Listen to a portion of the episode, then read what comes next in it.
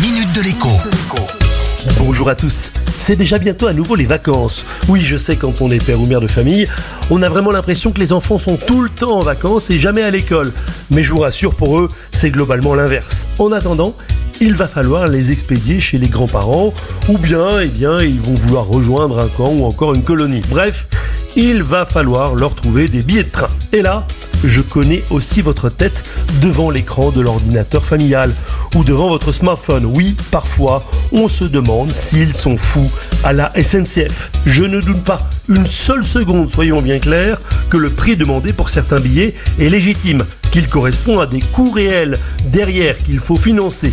Mais en attendant, tout le monde ne peut pas payer 100 ou 150 euros de billets de train pour traverser le pays, ou même seulement, et c'est ça que je trouve le plus choquant en fait, 20 euros pour faire seulement 100 km à bord d'un simple TER. Pour moi, c'est tout simplement déconnecté de la réalité budgétaire des ménages français. Même ceux parmi mes auditeurs qui travaillent à la SNCF, je le sais parce que vous m'écrivez parfois avec votre adresse professionnelle, seront sûrement d'accord.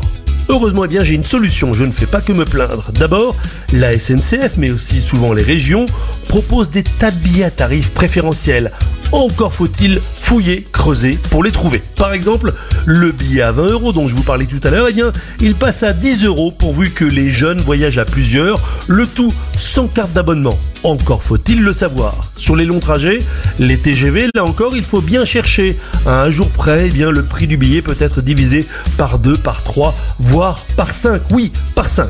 Enfin, en dernier recours, regardez les bus. C'est plus long, mais c'est souvent beaucoup, beaucoup, beaucoup moins cher. À demain. La minute de l'écho avec Jean-Baptiste Giraud sur radioscoop.com et application mobile Radioscoop.